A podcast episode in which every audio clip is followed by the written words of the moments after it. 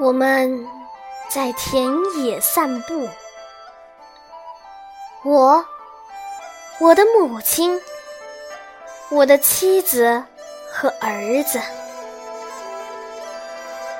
母亲本不愿意出来的，她老了，身体不好，走远一点儿就觉得很累。我说。正因为如此，才应该多走走啊！嗯，母亲幸福的点点头，便去拿外套。她现在很听我的话，就像我小时候很听她的话一样。天气很好。今年的春天来得太迟，太迟了，有一些老人挺不住。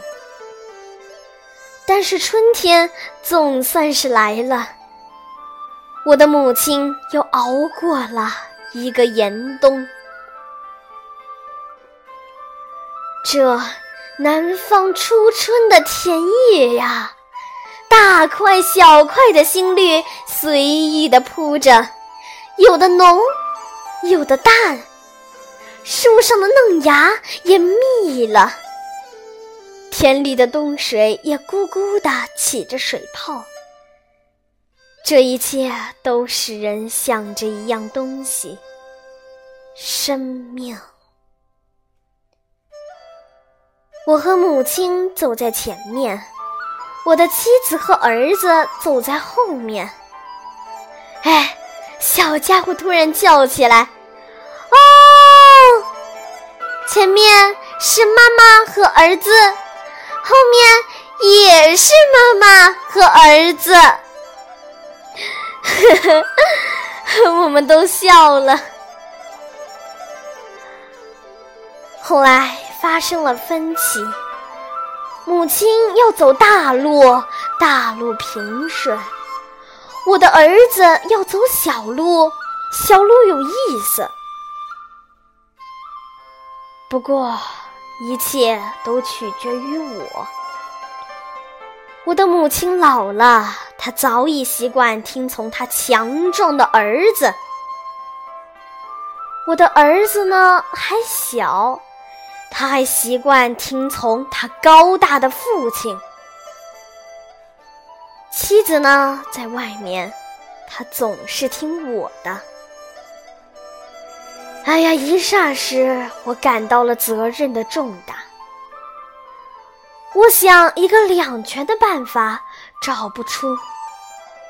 我想拆散一家人，分成两路，各得其所。终不愿意，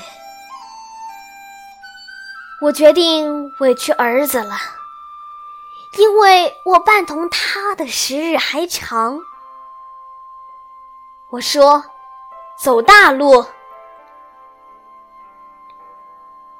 但是母亲摸摸孙儿的小脑瓜，改变了主意。哎，不不不，还是走小路吧。他的眼随小路望去，那里有金色的菜花，两行整齐的桑树，尽头一口水波粼粼的鱼塘。哎，我有走不过去的地方啊，你就背着我。母亲对我说：“这样，我们在阳光下，向着那菜花。”桑树和鱼塘走去，到了一处，我蹲下来背起了母亲，妻子也蹲下来背起了儿子。我的母亲虽然高大，然而很瘦，自然不算重。儿子虽然很胖，但毕竟幼小，自然也轻。